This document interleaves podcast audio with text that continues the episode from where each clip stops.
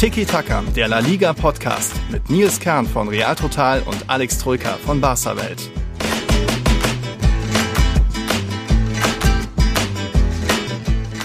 Hola a todos. Die Länderspielpause ist vorbei, Tiki Taka ist zurück und das fit und munter. Wobei, wenn ich hier in die Kamera schaue, Alex, wenn ich dich so ansehe, da schüttelt jemand. So fit und munter bist du auch nicht mehr. Deswegen nehmen wir heute ein bisschen später auf.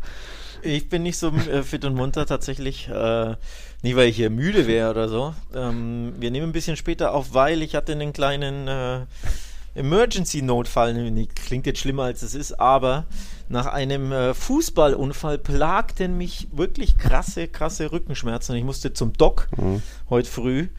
Und zum Glück ist äh, nichts gebrochen oder so an Rippe und äh, Rückenwirbel, sondern, äh, wie war, hast du es gesagt, Wirbelsäulenstauchung und eingeklemmter Nerv.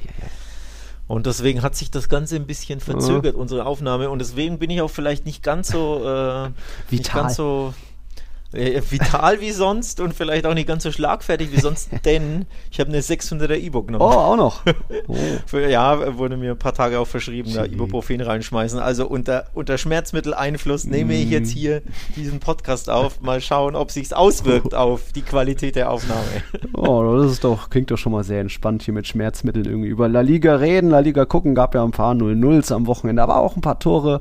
Also du fühlst dich nicht ganz so fit und frisch wie Karim Benzema, der hat ja ordentlich aufgenommen gedreht am Wochenende. Ich bin eigentlich schon gefühlt eigentlich ein bisschen fit war, ein paar Tage in der Länderspielpause, was ja eine nette Unterbrechung ist. Mit der Familie in Füssen da bei Schloss Neuschwanstein, ganz nette Zeit, aber irgendwie, ja, erholen und abschalten war schon drin, aber es geht ja wieder direkt weiter. Also wir reden heute auch über die Copa-Vorschau geht's weiter, bald steht irgendwie für Real Chelsea an und dann in La Liga. Wir hatten vor, während der Länderspielpause zwei Trainerwechsel in La Liga, jetzt kam heute am Montag eben, eben gerade noch zwei dazu, also da irgendwie das Trainerkarussell in La Liga dreht sich ohne Ende, da müssen wir natürlich natürlich heute schauen, was da jetzt in Sevilla, Elche und eben auch Valladolid und bei Espanyol passiert ist. Darüber werden wir heute reden. Natürlich ein bisschen Copa-Vorschau und was uns sonst noch so rund um La Liga einfällt. Also das riecht schon mal wieder nach voller Folge. Wir fangen aber mit was Lockerem an, nämlich neuen Patreons.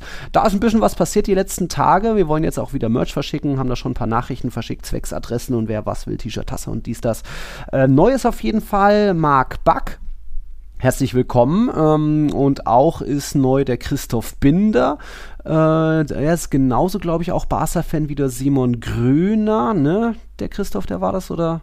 Der Christoph ja. war das, ja. ja. Soll, ich mehr, soll ich mehr sagen zu Christoph? äh, also erstmal äh, Bienvenido bei Tiki Taka und äh, Christoph hat er sich ein bisschen, da hat er sich offenbar bei Christoph was angestaut, dass er loswerden wollte. Ist okay. Ich bekam nämlich, ich bekam nämlich erst eine Mail äh, von ihm, als ich Son äh, Sonntagabend mit Schmerzen und meinem Wärmekissen und einer Ibo äh, ja, vor mich hin vegetierte, weil ich ja nicht zum Arzt konnte, ist ja Sonntag, mhm.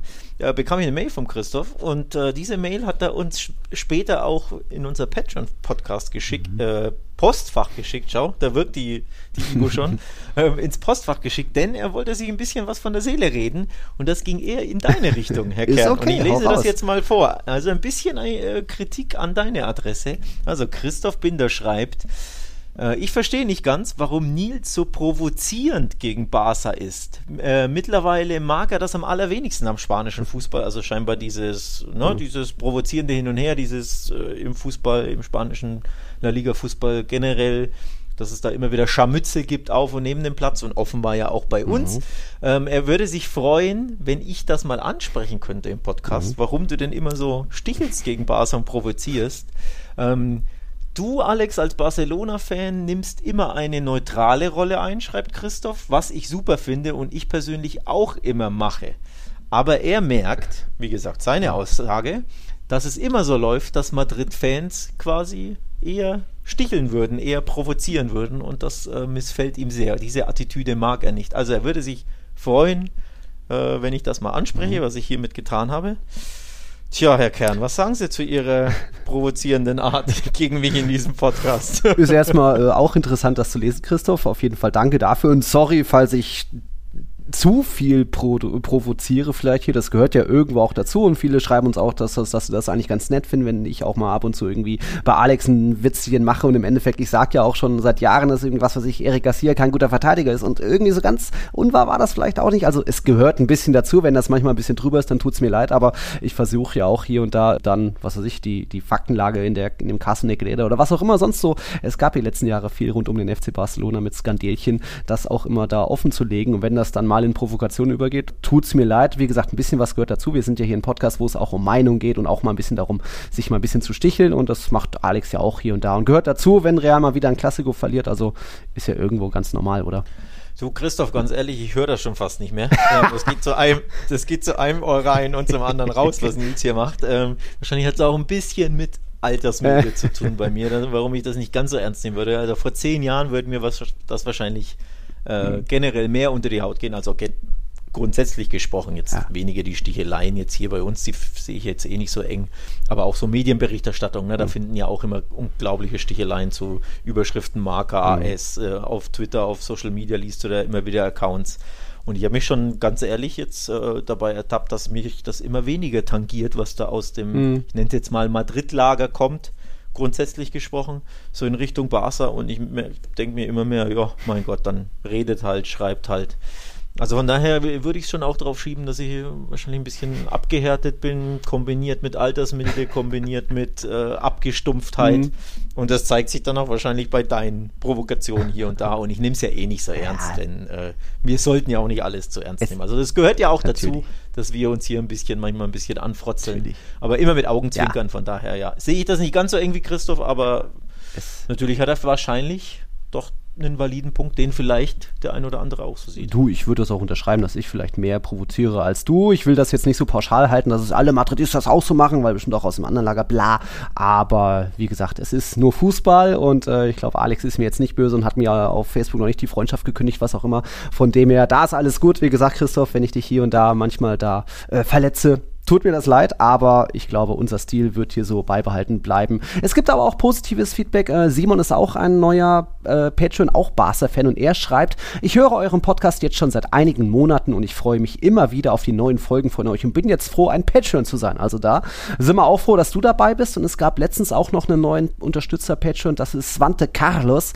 Ist schon mal ein interessanter Name und auch eine interessante Person, Lebenslauf. Der lebt aktuell in Vietnam, hat letztes Jahr seine B-Lizenz als Trainer in Peru gemacht, ist ein Socio bei Real Madrid mit Abono, also mit dieser Dauerkarte und hat eben auch schönes Feedback von, für uns. Da kommt noch eine nette Bezeichnung für uns gleich am Ende. Er schreibt, ich unterstütze euch vor allem als Dankeschön für die letzten Jahre, in denen ich umsonst zugehört habe. Ihr seid ein tolles Beispiel, wie man so gut miteinander auskommen kann, obwohl die Vereine Erzfeinde sind. Also genieße ich nicht nur, was ihr erzählt, sondern vor allem, wie ihr es zusammen erzählt. Bitte bleibt so, wie ihr seid. Ein bisschen wie Ernie und Bert. Natürlich meine ich das ganz lieb. okay, wer, wer bist du, wer bin ich? ich wollte auch gerade sagen, wer ist Ernie, wer ist Bert? ich, ich Lass wir mal so dahingestellt. Könnt ihr ja gerne auf Social. Media uns äh, antworten, wer, wer warum Ernie ist und oder Bert. Ähm, auf jeden Fall sehr spannend. Ja. Ey, in Vietnam leben und was Trainerlizenz ja. in Peru? Das ist ja, ja kurios. Da muss ich. Ja muss ich nachhaken. Mal, also da, da, kriegst du eine, eine, Nachricht von mir, denn das interessiert mich ja brennend, wie man das, wie man das so ja. schafft. Aber vor allem super kurios und super interessant. Und dann auch noch Socio bei Real Madrid und alles. Also sehr interessant, Swante. Vielleicht sollten wir uns da mal zusammensetzen, wenn du mal irgendwo auf äh, dieser, diesem Teil der Erde bist oder so. Also da äh, schönes Feedback von euch. Vielen Dank. Es gibt auch ansonsten noch einiges an Input und Fragen. Simon, Cedric, Luis und Thompson haben uns geschrieben. Das wird alles nach und nach kommen, speziell beim Barca-Thema.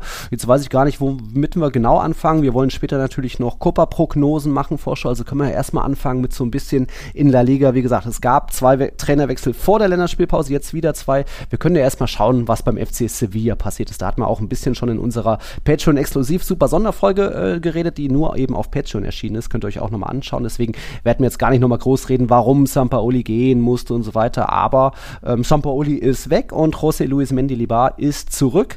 Und ja, er hat gleich mal mit einem 2 zu 0 Sieg beim, äh, beim äh, andalusischen Derby gegen Cadiz seine Ära Amtszeit beim FC Sevilla begonnen. Das war soweit nettes Spielchen mit ein paar Chancen auf beiden Seiten, aber ich glaube, der große Unterschied in dem Spiel waren die vielen Ausfälle bei Cadiz, speziell äh, Conan Ledesma ist ja immer noch gesperrt und da war eben beim ersten Gegentreffer hatte Ersatztorwart David Chiel so eine Ecke direkt nach vorne abgewehrt, also da Torwartfehler, wo dann gleich mal ähm, Ocampos zur Stelle war, also das hat so ein bisschen Sevilla in die Siegerspiel Siegesstraße, Siegespur gebracht. Also da, ich glaube, der Sieg geht in Ordnung, aber so ein wirklich gutes Spiel war es noch nicht. Aber ist ja egal. Am Anfang Hauptsache erst mit drei Punkte holen, gutes Gefühl bringen für die Mannschaft und dann läuft das doch erstmal schon mal. Ja, in einem ausgeglichenen Spiel hat Sevilla zweimal profitiert, zweimal die Dinger reingemacht und super wichtige drei Punkte geholt. Ne? Mit Blick auf die Tabelle ist das ja hm.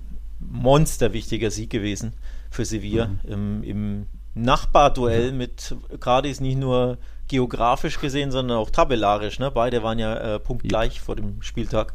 Und von daher super wichtig für Sevilla und das zustande kommen ist ja natürlich völlig wurscht. Äh, toller Einstand mhm. für, von Mendilibar, der ja ganz klar als reiner Feuerwehrmann geholt wurde, wo wir beide ja, mhm. wie gesagt, in, in der Patreon-Sonderfolge haben wir es kurz angesprochen, wo wir beide sehr überrascht waren, dass äh, ja, er da als neuer Trainer angestellt wurde, weil normalerweise ist es ja so ein Coach, den du jetzt eher bei Valladolid oder Espanyol mm. äh, erwartet hättest, die eben just heute ihre Trainer entlassen haben. Also von der, von der Kategorie ja. her ist er eher alter Fahrensmann, Veteran, Feuerwehrmann, der bei kleinen Abstiegskandidaten irgendwie versucht, was im März oder April zu retten. Mm.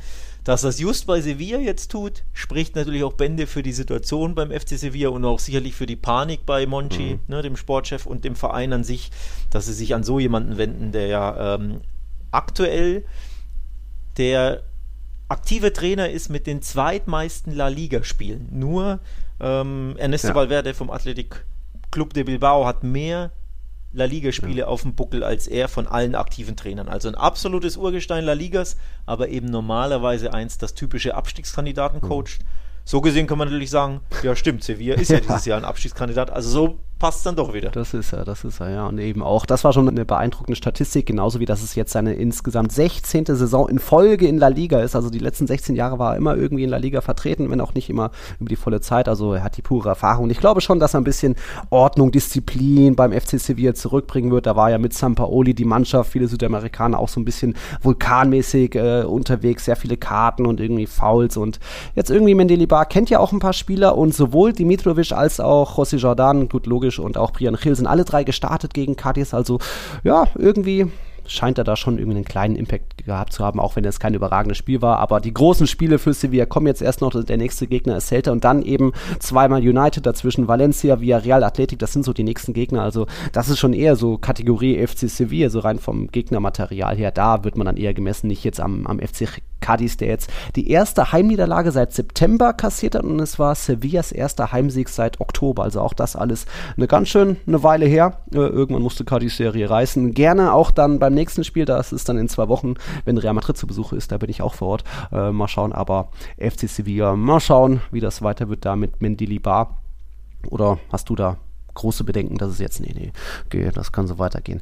Ähm, bei Elche gab es auch einen Trainerwechsel, das würde ich gleich später im Barca-Block mit reinnehmen. Also schauen wir erstmal, was heute noch passiert ist. Angefangen hat er diese zwei Trainerwechsel am Montag mit Espanyol ja, was soll man sagen, irgendwie so ganz äh, überraschend kommt's nicht. Espanyol jetzt mehr und mehr durchgereicht nach unten, ist jetzt noch auf Platz 17, aber das ist der punktgleiche Platz mit dem 18. aus Almeria und der FC Valencia kann eben heute noch überholen, also dass Espanyol dadurch dann auf, in die Abstiegszone rutscht. Wäre vermutlich, glaube ich, das erste Mal in dieser Saison. Sie sind irgendwie ja, den Erwartungen von Martinez und Co. nicht gerecht geworden. Er hatte ja dieses eine sehr schöne, erfolgreiche Zeit beim FC Granada, dann das eine Sabbatical-Jahr oder so und ist eben im Sommer, wurde er dann bei Espanyol angestellt, wo auch ich gedacht habe, oh, das kann doch mal was Interessantes werden. Du hast einen Kader, wo finanzielle Power dahinter steckt, gibt ja so chinesische Investoren und so weiter.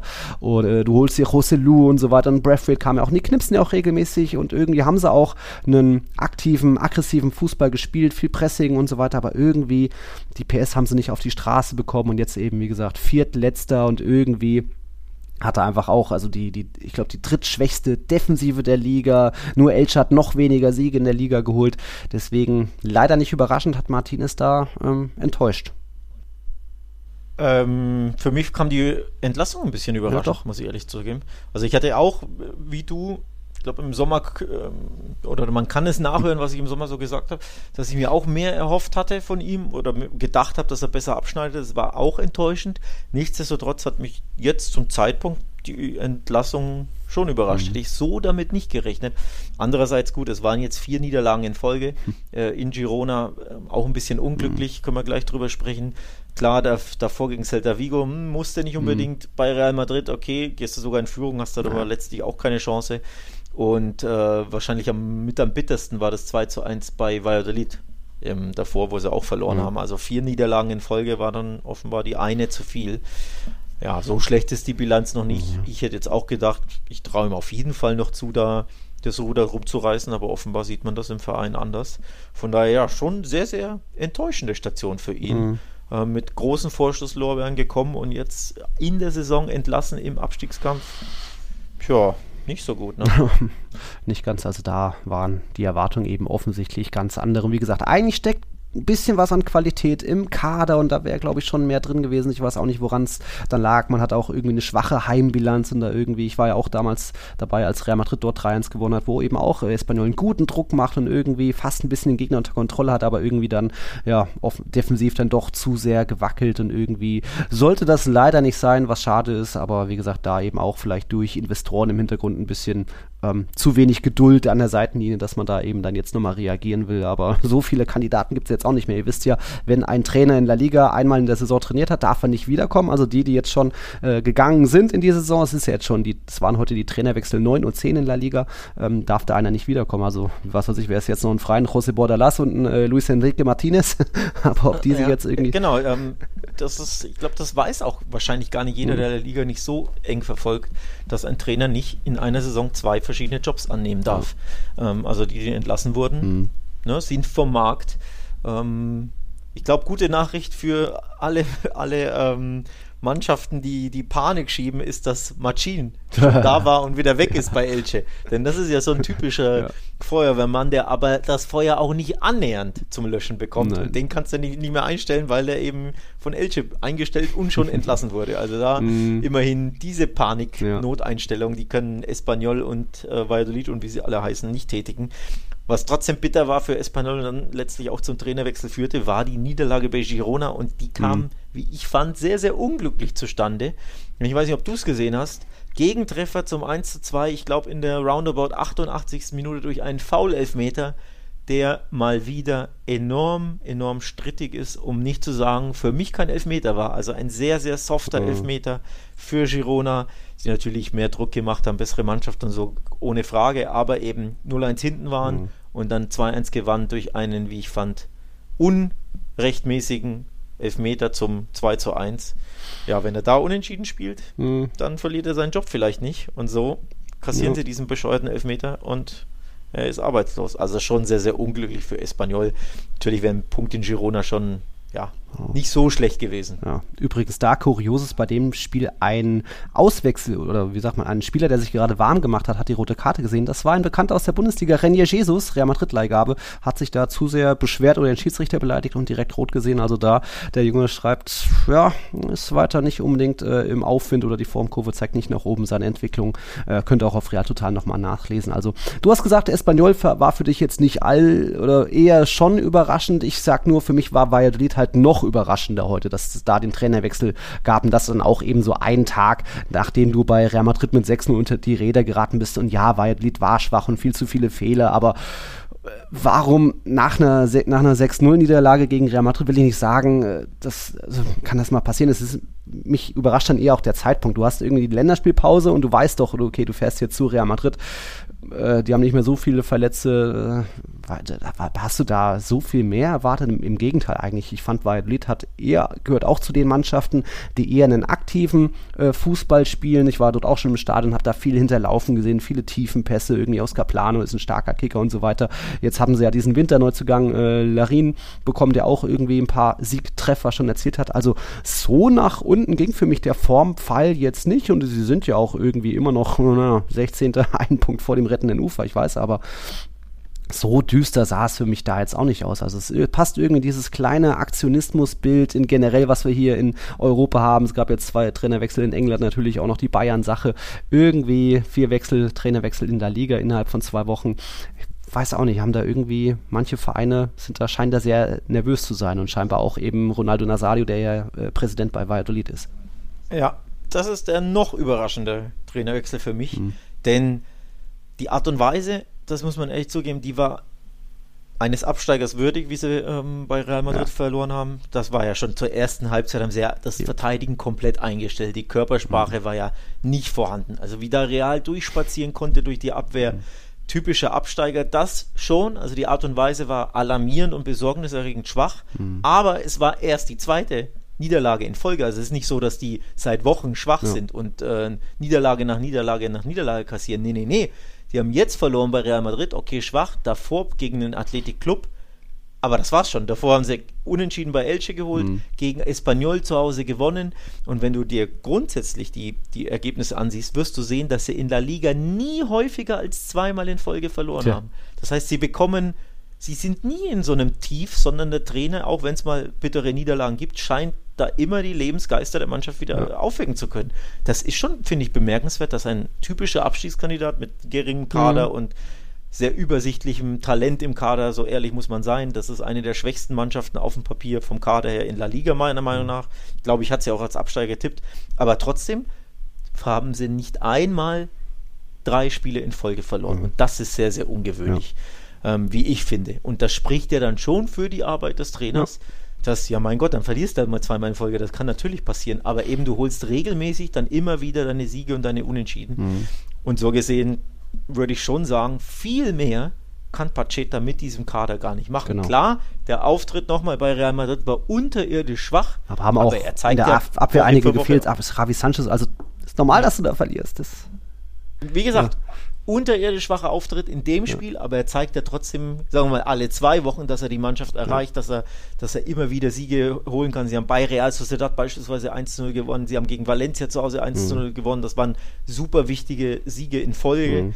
Ähm, es ist nicht so schlecht, dass du sagst, den musst du jetzt dringend entlassen. Also das ist für mich wirklich, ich will jetzt nicht sagen eine Fehlentscheidung, mhm. dafür bin ich zu weit weg vom Verein. Ich weiß auch nicht, ob sie jemanden in der Hinterhand haben und wie der Trainer mit der Mannschaft arbeitet, so nah daran dran bin ich nicht, mhm. aber rein Blick auf Leistungen jede Woche und auf äh, Ergebnisse bin ich sehr überrascht, mhm. dass sie mhm. da ähm, die Nerven verlieren. Schon, ja. Also da mal schauen, wo, wo bei, bei Pacheta tut es mir auch immer leid. Er wird immer der Trainer sein, der irgendwie mit dem FC, FC Elche Aufsteig, Aufstiegsfeier genießt vor seiner ersten Saison in der Liga und dann irgendwie doch noch entlassen wird, weil, weil äh, Herr Braganik irgendwie seinen Kumpel installieren wollte. Also jetzt hat er seinen ersten, glaube ich, seinen ersten La Liga-Verein geha gehabt überhaupt und ja, wird trotz eigentlich ordentlicher guter Leistungen als Aufsteiger mit überschaubarem Kader dann doch vorher, äh, vorzeitig entlassen. Aber gut, äh, ist halt eben auch nur noch ein Punkt vor der Abstiegszone. Das wird es da wohl gewesen sein, aber trotzdem kurioser Zeitpunkt. Dann mach's doch gleich vor der Länderspielpause, dann kann der neue Trainer irgendwie die Mannschaft kennenlernen. Dann wäre noch ein Mendilibal vielleicht da gewesen und so weiter.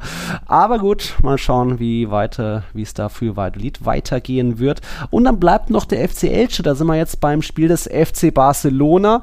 Dort gab es eben auch den, äh, was war das? Mehr oder weniger ist jetzt äh, der Herr Becker wie, wie heißt er noch, Bekaceke, der siebte Mann an der Seitenlinie, wenn man noch Co-Trainer und die beiden, beiden Interimslösungen mit dazu zählt. Äh, und ich würde sagen, das bisschen, was ich so mitbekommen habe, lief so nebenbei, während ich endlich mal God of War Ragnarök die Story durchgespielt habe, äh, hat man von Elche immer wieder, die versuchen einfach ein bisschen Fußball zu spielen, aber irgendwie können halt nicht so richtig, sage ich, wie ich immer. Die können nicht richtig verteidigen, die können nicht richtig Standards, die können nicht richtig Umschaltspiel, die können nicht richtig Kombinationsspiel, aber sie versuchen alles so ein bisschen und es funktioniert halt, halt trotzdem nichts. Also es sind mal ein paar Abschlüsse da, aber ja, Natürlich verlierst du auch gegen den FC Barcelona, hat wahrscheinlich auch keiner dagegen getippt bei unseren Tipps, aber hat mich jetzt nichts groß vom Hocker geworfen oder überrascht oder geschweige denn Hoffnung gemacht für, für dass die da jetzt noch die 14 Punkte Rückstand noch aufholen an den letzten äh, elf Spieltagen. Ich habe gerade mal nachgeschaut, es hat, glaube ich, wirklich keiner ja. auf äh, Punktgewinn Elche gesetzt. ja, kein Wunder, ne? Beim, beim letzten, doch einer, André. André E. hatte 2 zu 2, oder? Oder Moment, ich, nee, ich bin in der ja. Zeile verrutscht. Nee, es war keine. Nee. Ja. Ähm, beim, beim abgeschlagen letzten gegen den klar ersten. Ähm, das war eine klare mhm. Sache. Vom Spiel her war es, finde ich, nicht so klar wie das Ergebnis des Wiederspiels. Mhm. Also es war nicht unbedingt ein 0-4 und Elche hat sich auf, hätte sich auf jeden Fall dieses eine Tor mindestens verdient gehabt. Also wenn du am Ende dann, ja. weiß ich nicht, 3-1 gewinnst oder so, sagt dann keiner was. 0-4 ist ein bisschen bitter für Elche, die durchaus mutig waren. Also in der ersten Halbzeit waren sie gut dabei. Mhm. Das Lewandowski-Tor war eh ein bisschen glücklich, weil er sich ja selbst anschießt. Ach so, ähm, meinst du? War nicht gewollt so auf den nach unten schießen? Nee, nee, der hat sich mit dem einen Bein gegen das andere okay. geschossen. Also mit dem Ball gegen das andere okay. geschossen. Das war schon, war schon glücklich. Aber das Problem ist natürlich, sie können nicht richtig verteidigen. Ähm, das ist ihr Hauptproblem. Also so mutig sie nach vorne sind, hinten sind sie dann doch immer einfach zu löchrig und zu naiv auch. Und das hast du dann beim 2-0 und beim 3-0 gesehen. Mhm dass es dann auch zu leicht gemacht wurde, Lewandowski und Ansu Fati und natürlich eine Mannschaft mit der Klasse bestraft das. Und hinten raus, ja mein Gott, dann hatte Barca nicht mehr so richtig Lust und dann hatten sie noch sogar einen Lattentreffer. Aber wie du sagst, ne, sie bemühen sich, aber es ist am Ende einfach in allen Mannschaftsteilen dann doch ein bisschen zu wenig. Von daher ja, wird es, glaube ich, ähm, einen Neuaufbau auch in der zweiten Liga geben, mhm. denn genau so interpretiere ich die Sätze von, ich hoffe, ich spreche ihn richtig aus, Bekaceke. Mhm. Ich glaube, man spricht ihn so ja. aus. Ich bin mir aber nicht sicher, ähm, denn der hat sich nach dem Spiel so geäußert, dass er sagt, ja, wir wollen natürlich ähm, also interpretiere das jetzt mal, mal weiter, äh, gut verabschieden. Wir wollen quasi die Fans mhm. mitnehmen, dass wir dann äh, ihr Vertrauen zurückgewinnen und dann den Neuaufbau machen in der zweiten Liga. So sinngemäß hat er das oh, gesagt. Also das ist, glaube ich, glaube ich, schon klar die Message, ja. dass der jetzt nicht, hoffe ich zumindest, bei Braganik weiß man nie, mhm. aber hoffe ich, dass er nicht im Sommer dann doch wieder Panik schiebt und doch den anderen entlässt, sondern dem die Chance gibt, dann einen Neuaufbau zu machen mit hoffentlich eben einem mutigeren Fußball. Mhm. Denn das ist eigentlich das, was sie am ja. meisten können, dass sie wenn sie gut, gut draufgehen und früh draufgehen und dich pressen, dann können sie durchaus Fußball spielen. Mhm. Ähm, von daher denke ich schon, dass man sich vernünftig verabschieden Na, will und dann mit diesem Trainer in der zweiten Liga den Neuaufbau startet. Na, immerhin. Das klingt ja dann doch mal irgendwie nach nachhaltiger, langfristiger Planung. Äh, es klingt danach, äh, aber sicher sein kannst du dir bei dem Verein und dem äh, Owner halt leider nicht. Ne? Hat man natürlich auch in unserer Patreon-Exklusivfolge schon drüber gesprochen, dass eben Becker Ceke jetzt auch wieder so ein Kandidat ist, kommt wieder auch wieder aus Argentinien, ist auch wieder irgendwie so ein Buddy von eben Braganik. Also hat alles immer ein Geschmäckle. Man war da aber auch schon mal im Herbst dran, da hat es noch nicht geklappt, aber vielleicht dann jetzt. Es wurde nur halt auch nicht so kommuniziert kommuniziert, von wegen der Pressemitteilung, dass man da mit ihm auch in die zweite Liga gehen will. Ich glaube, das Vertrag läuft auch erstmal nur bis Sommer jetzt 23. Also, aber ja, wäre vernünftig, wenn man das so realistisch angeht und sagt, wir werden weiter kämpfen, aber äh, wir, wir schauen auch schon mal, dass wir die Liga vernünftig zu Ende bringen, die Fans stolz machen. Das ist ja auch schon mal die halbe Miete da dann schon mal viel Glück weiter Richtung Elche. Was soll man beim FC Barcelona noch sagen? Ihr seid weiter auf 100-Punkte-Kurs. Also jetzt 71 Punkte nach 27 Spieltagen. Nur einmal gab es da noch mehr. Das war in eurer Saison 2010-11. Da hattet ihr 74 Punkte nach 27 Spieltagen. Also bin gespannt, ob das so weitergeht. Irgendwann müssen, müssen, müssen wir auch mal sagen, okay, wir haben jetzt die Meisterschaft sicher. Komm, wir ruhen uns mal ein bisschen aus und dann kassieren wir vielleicht Wofür mal ein Gegentor. Ausruhen? Wofür denn ausruhen? ja, ja, aber da, wenn, ja wenn der Titel entschieden ist, äh, übermorgen oder so. äh, Gibt es ja nichts auszuruhen. Das ist ja das Bittere, ne? ähm, du bist so weit vorne in der Liga, so dass du sagen kannst, ja, ich könnte mich jetzt schon ein bisschen mhm. so auf Europa fokussieren, ja, aber Europa ist vorbei. Ähm, das ist schon ein bisschen krass. Ja, mit Blick auf die Tabelle nach wie vor äh, sehr, sehr abstrus, das zu sehen. Ne? Zwei Niederlagen, zwei Unentschieden, neun Gegentörchen und stehst da vorne drin und gleichzeitig hast du dich in Europa doppelt und erneut blamiert. Mhm. Es ist einfach ein bisschen paradox. Man muss nochmal dazu sagen, jetzt Elche war A weder ein Gradmesser, B noch war es in der Höhe so unglaublich verdient. Mhm. Ähm, also auch da war in den Hinterkopf, Hinterköpfen ganz klar der Klasse jetzt am Mittwoch. Der fünfte übrigens schon in der Saison, absolut verrückt. Mhm.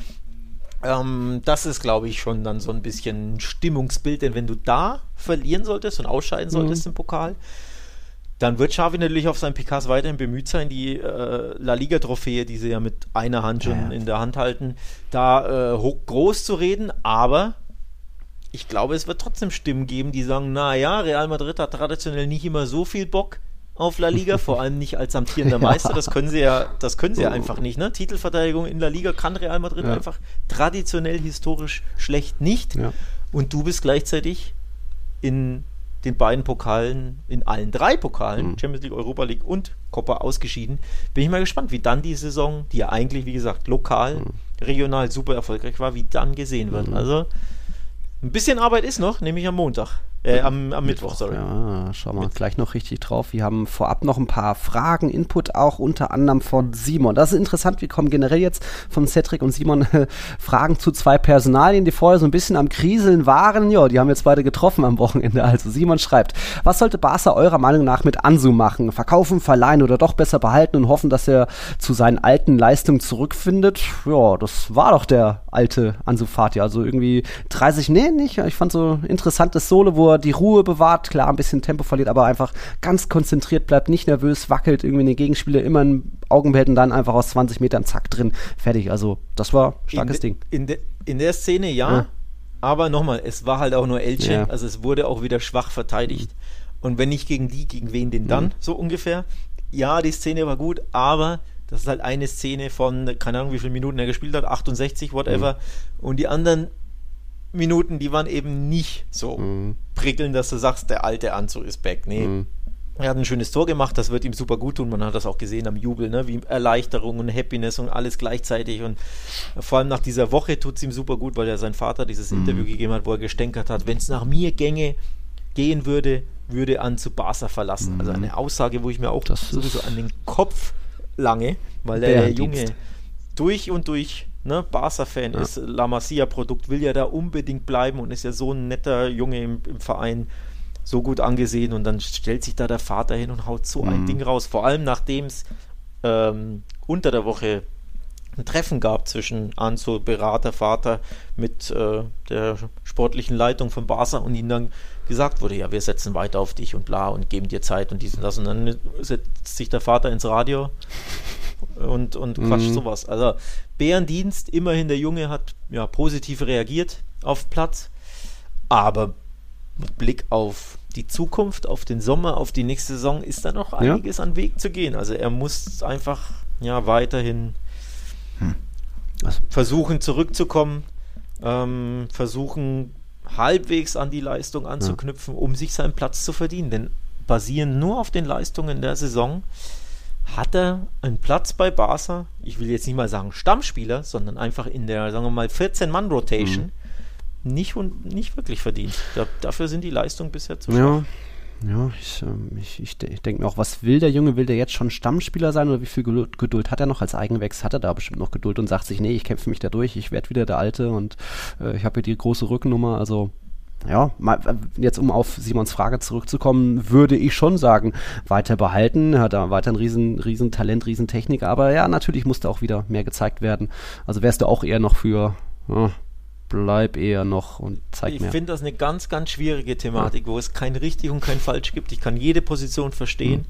Mhm. Ähm, dass man sagt, also abgeben, wenn, wenn so jemand als der neue Heiland angepriesen wurde, ne? Messi weg, er bekommt die 10, mhm. äh, Rekorde gebrochen, ne? jüngster Torschütze bei Barca in der Vereinshistorie, ich glaube jüngster der Champions League, noch irgendwie ja. jüngster spanische Nationalmannschaft, also irgendwie so mhm. brutale Rekorde gebrochen, im Alter von 16 damals schon. Dann hast du natürlich eine unfassbare Erwartungshaltung. Jetzt sind wir drei Jahre später und er ist nicht nur stagniert, sondern hat ja auch abgebaut durch seine schlimmen Verletzungen, ne? Mhm. Meniskusverletzung im Knie und Rückfall und Muskel und boah, und jetzt ist es natürlich schwer, weil du hast gesehen, was du mal hattest, also welches Talent er gezeigt hat, dass er hat. Mhm. Gleichzeitig siehst du es aber jetzt zuletzt gar nicht mehr und er ist ja jetzt monatelang ohne Verletzung und du siehst trotzdem den Spieler, wo du dir nicht denkst, der hat Barca-Material, sondern das ist eher so, naja, wenn der jetzt so ein bisschen bei, ich klinge jetzt böse, bei Girona so ein bisschen rumkickt oder mhm. bei Celta, ja, dann passt das schon. Ich würde jetzt nicht unbedingt sagen, der muss bei Barca spielen. So. Also ist schon hart. Gleichzeitig, du willst natürlich das, die Zeit ihm geben. Er braucht aber auch Spielzeit. Mhm. Und Spielzeit bei Barca, wenn du nicht immer das Niveau hast und zeigst, ist halt einfach schwierig. Ne? Du musst jede Woche gewinnen. Optimalerweise würdest du jetzt auch noch Champions League spielen. Jedes Spiel ist ein K.O. Ja. Spiel, da hast du keine Zeit, jemand aufzupäppeln. Und das ist ja das Problem, dass er bekommt hier und da 30 Minuten, mhm zeigt in diesen 30 Minuten aber zu wenig. Empfiehlt sich nicht für Startelf-Einsätze, ja, wann willst du ihm sie denn geben? Ja. Optimalerweise jetzt am Ende der Saison, wenn Barca recht frühzeitig klar Meister wird, kannst du natürlich mehr rotieren, mehr ne, den, den Spielern, die vielleicht nicht deine Stammspieler wären, kannst du ihnen mehr Einsatzzeit geben, damit sie da ihre Spielpraxis sammeln. Mhm. Und den, gen, genau das braucht er. Er braucht so viel Spielpraxis wie möglich, so häufig wie möglich. Ich habe halt einfach meine Zweifel, dass er das bei Barca hat mhm. und haben wird. Deswegen, ich kann verstehen, wenn jemand sagt, der sollte ausgeliehen werden Mhm. zu den, tja, Villarreals dieser Welt, sage ich jetzt mal. Mhm. Ne? Eine Saison bei Villarreal würde ihm wahrscheinlich mehr bringen, als bei Barca alle zwei Spieltage lang Mhm. 25 Minuten spielen. Okay. So ungefähr. Und dann mal wieder spielen und dann mal wieder acht Spiele nicht von Anfang Ja. an. Das tut dir meist nicht gut. Du musst als 19-Jähriger jede Woche spielen. Da habe ich meine Zweifel, ob das bei Barca sein wird. Okay. Gut. Fatih hat jetzt getroffen und noch eine andere Personalie hat sogar doppelt getroffen. Darum geht's bei Cedrics Frage. Äh, Kommt ein längerer Text, ich lese mal vor. Er schreibt, nachdem jetzt die M-Qualifikation gern zu Ende ist, steht Lewandowski mal wieder wie häufig die letzten Wochen ohne eigenes Tor da, zum selben Zeitpunkt der Saison. Äh, vorher stand er in den letzten zwei Jahren sonst immer kurz vor den großen drei bei La Liga-Toren, also 30 rum. Zudem hat er in den letzten zehn Ligaspielen Barca's nur zwei Tore erzielt. Okay, das sind jetzt vier. Meine Frage an euch ist nun, ob sich dieses Invest gelohnt hat. Er hat bei zehn Monaten Restvertragsdauer 50 Millionen Euro gekostet, unterschrieb für vier Jahre und kostet Medienberichten zufolge 20 Millionen Euro im Jahr. Man hat also für bis dato 25 Tore, okay, jetzt 27 in allen Wettbewerben rund 70 Millionen Euro gezahlt, die im Sommer obsolet gratis gewesen wären. Ich will damit nicht sagen, dass er per se eine schlechte Saison spielt. Meiner Meinung nach bleibt er aber trotzdem gewaltig hinter den Erwartungen zurück, besonders da er in den größten Spielen gegen Real, United, Bayern bisher kaum einen Stich setzen konnte. Hm, was sagst du? Boah. Ja, kaum ein Stich. Mhm. Ja, gut, war der, der eine Elfmeter gegen Real im Klasse, aber sonst war das noch nicht viel, oder? War, da, war da mehr? Ich habe jetzt die. Ich meine, es war nur der eine, das eine Elfmeter-Tor. Jetzt rein vom Spielerischen mal abgesehen, ob er gut gespielt hat oder nicht. Oder? Hm. Ja. Ja.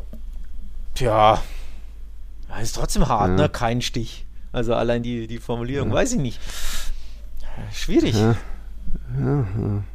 War halt die letzten Wochen war dann natürlich irgendwie mal ein ziemliches Loch und er wurde auch schlecht eingebunden gefunden. Er ist ja auch sehr abhängig von seinen Mitspielern irgendwie und da gab es halt vielleicht hier und da einfach mal Problemchen, was in der Hundenrunde noch wunderbar geklappt hat, wo er vielleicht auch noch die extra Motivation hatte, neue Liga und so weiter. Jetzt zeige ich es allen. Äh, ist er da mal ein Loch gefallen, hatte ein bisschen, wie habe ich es letztens gesagt, äh, Getriebe im Sand gehabt. das kann mal passieren. Ähm, Cedric hat jetzt auch nicht geschrieben, ob er ein Flop ist, aber so gemessen an dem allen hier Erwartungen und irgendwie Gesamtpaket 70 Millionen, ja, hätte das mehr sein können. Du bist trotzdem Tabellenführer, alles gut, aber ja, äh, wenn man jetzt ihn da, mit dafür verantwortlich macht, äh, aus in Champions League, Europa League, ja, ist das nicht weit weg, aber ihr hattet natürlich auch die Defensivprobleme in der Königsklasse da in der Vorrunde.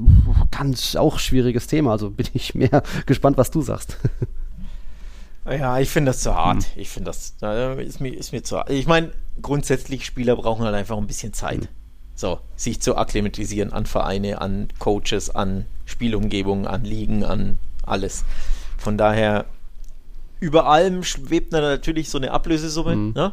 die immer so ein Damoklesschwert ist oder so ein, so ein wenn es nicht klappt, guckt jeder auf diese Summe und Hm. dann wirst du Hasser! knallhart zu, zu, wie bitte? Hasser!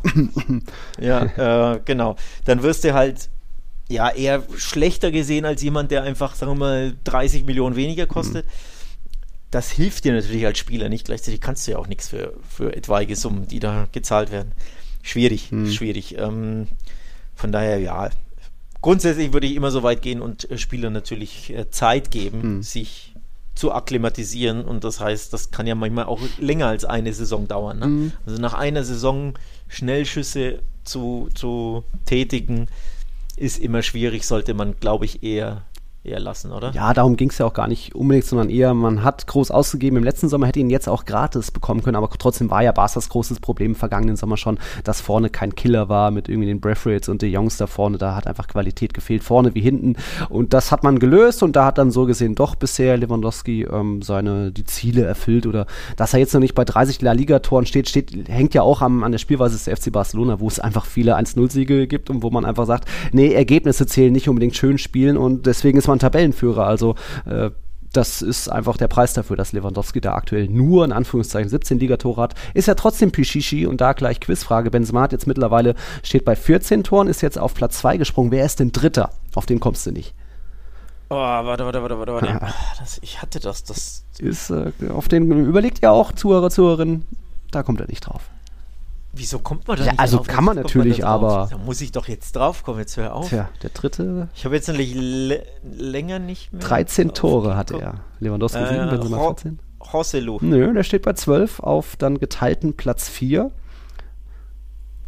Warte mal, ich hab's doch noch nicht. Aspas. Der steht auch bei 12 Toren auf dem geteilten Platz 4. Verdammt, wegen einem Tor liege ich hier daneben. Das ist ja bitter. Ähm, ähm, ähm, ähm, Jetzt sagst du noch einen anderen Spanier wahrscheinlich, Borja Iglesias, der steht auch bei 12 nee, Toren. den, den hätte ich nämlich nicht genannt. Den hätte ich nicht genannt. Ähm, vor allem, weil Betis ja jetzt verloren hat am Wochenende und er keins gemacht hat. Deswegen, bei dem hätte ich gewusst, dass es nicht Mhm. ist. Ich hab's doch, ich hab doch neulich nachgeguckt. Verdammte Axt. Also er hat fast die Hälfte der Tore seiner Mannschaft erzielt. Die Mannschaft hat nur 27 eigene Treffer. Er steht bei 13 und speziell in diesem Kalenderjahr nahezu in Ballon d'Or-Form. Aber ihn hat irgendwie keiner auf dem Schirm. Das gibt's doch nicht. Warum bin denn ich da so blank? Soll ich auflösen? Ey. Nein, will ich nicht. Ich will nicht, dass du auflöst. Welche Mannschaft macht Ähm, wenig Tore? Wo ist ein Top-Torjäger Äh, warte, warte, warte, warte. Wer noch grundsätzlich recht viele Tore hat, ist Enes Ünal, den nenne ich jetzt mal. Ah, Ist es? er ist es. 13 Tore. Ja, Ja. genau. Ich wusste, dass der recht viele hat, aber die Zahlen, Mhm. für mich sind Zahlen eh so Ja. eine Sache. Die, die lese ich heute nach, eine Zahl, und morgen habe ich sie wieder Ja. vergessen. Das ist ein grundsätzliches Problem bei mir. Aber bei dem wusste ich, genau, bei dem wusste ich auch, dass er recht viele hat, aber die Zahl Mhm. hätte ich dir jetzt nicht nennen können. Also die genaue. Ja. Cool. Wenn du mir ein bisschen Zeit zum Nachdenken lässt, äh, so schlecht bin ich jetzt auch nicht. Hat schon gedauert, die Im drei Rahmen. Minuten jetzt. Naja, komm jetzt. Ähm, es kommt noch ein bisschen mehr Input von unseren Patreons, die sich eben unsere Sonderfolge auf Patreon angehört haben, wo jetzt ein paar ähm, Ergänzungen dazukommen. Wir haben ja bei einer äh, der Fragen der Sonderfolge die Top 11 des Gegners zusammenstellen müssen und ich hatte da eben im Barca-Tor mich für Zubizarreta entschieden, jetzt gegen Valdez oder auch gegen Ter Stegen und da hat uns Thompson dazu geschrieben, vielen Dank schon mal für deine Mühen. Ähm, Thompson schreibt, äh, jetzt rein auf diese Top Top 11 bei Barca, warum nimmt man Zubizarreta, warum nicht Valdez? Er schreibt, es fällt deutlich auf, dass Victor Valdez eindeutig die besten Statistiken hat. Er hat 0,08 Tore weniger pro Spiel kassiert als Zubizarreta und sogar 0,16 Tore weniger als Ter Stegen. Dafür hat er auch hunderte Spiele mehr als die beiden und in La Liga sind sich Valdez und Ter Stegen sehr ähnlich. Valdez hat 0,83 Gegentore pro Spiel, Ma äh, Matz steht bei 0,87 und Valdez hat zudem 44,7 Prozent der Spiele ohne Gegentor beendet, Matz bisher nur 43,6. Ja, das kann sich ja noch ändern die nächsten Wochen, wenn Testegen mit jetzt 20 weißen Westen schon so weitermacht. Und äh, ich sage da schon auch, das sind absolut auch beeindruckende Statistiken, auch von dem Valdez gewesen. Das war, ist jetzt an sich gar nichts Neues. Ähm, nur halt, wenn ich aus diesem goldenen Team von euch damals irgendwie drei, vier, fünf Spieler rausnehmen müsste, da wäre jetzt der Torwart nicht der erste, an den ich denke, sondern eher die im Mittelfeld und so weiter. Ähm, ist ja ähnlich wie bei Real Madrids Champions League Hattrick, wo auch natürlich ein Keylor Navas eine sehr wichtige Rolle hatte. Aber auch da würde ich erstmal irgendwie an vier, fünf andere Namen denken, die vielleicht noch wichtiger waren, ob im Angriff, Mittelfeld, Abwehr. Und ähm, ja, aber trotzdem, äh, weil das war natürlich kein, kein schlechter, nur für mich stand Zubizarreta auch nochmal ähm, mehr für, von ihm war vielleicht die Mannschaft nochmal mehr abhängig damals beim damals ersten Champions League Titel äh, 92 als von Valdez, wo einfach die, die, die restliche Mannschaft so überragend war und ähm, deswegen Subizarreta. Ja.